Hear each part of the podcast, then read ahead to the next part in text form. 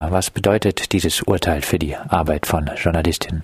Also das ähm, ist ein ganz klares äh, Votum für die Meinungsfreiheit, für die Pressefreiheit und gegen einen völlig überzogenen Schutz der Privatsphäre.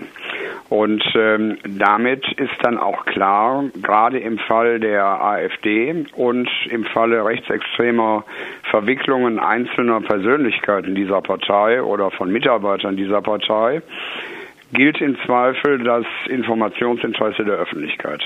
Muss man die Privatsphäre nicht auch schützen?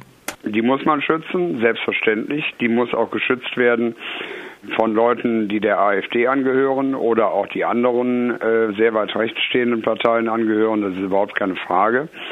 Ähm, da gibt es keinen Pranger für diese Leute. Aber wenn sie in der Vergangenheit, und darum ging es ja in diesem Fall, sich mal ähm, rechtsextrem, menschenverachtend, diskriminierend oder rassistisch geäußert haben und heute da nichts mehr von wissen wollen, dann haben Journalisten durchaus das Recht, diese Äußerungen in die Öffentlichkeit äh, zu bringen, natürlich in dem richtigen Kontext.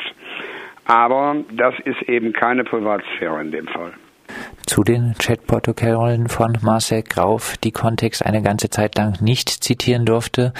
Was hat der Mitarbeiter der AfD-Landtagsabgeordneten Christina äh, Baum und äh, Heiner Merz denn da alles so von sich gegeben?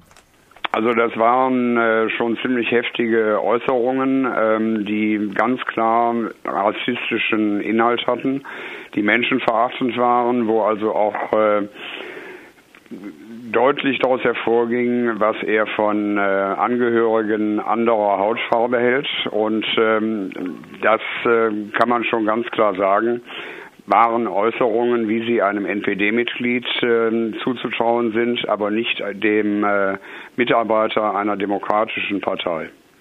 Eine Aussage war zum Beispiel, immerhin haben wir jetzt so viele Ausländer im Land, dass sich ein Holocaust mal wieder lohnen würde.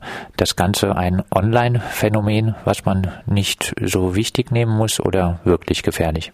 Naja, also das ist natürlich ein Online-Phänomen, da haben Sie schon recht. Ähm, das ist leider ein Phänomen, mit dem wir in der digitalen Wirklichkeit äh, heutzutage immer häufiger zu tun haben. Und das sind ja nicht alleine nur überzeugte Rechtsextremisten, die einen solchen Unsinn von sich geben, sondern auch Leute, die Lust an der Provokation im Netz haben. Ähm, aber gefährlich ist das schon. Das ist eine Entwicklung, ähm, auf die die Gesellschaft sehr genau gucken muss. Und wenn Journalisten darüber berichten, ist das auch ihre Aufgabe. Und das Gericht hat jetzt klargemacht, dass sie dieser Aufgabe auch nachkommen können. Kontext war über einen Informanten an die Chatprotokolle gekommen.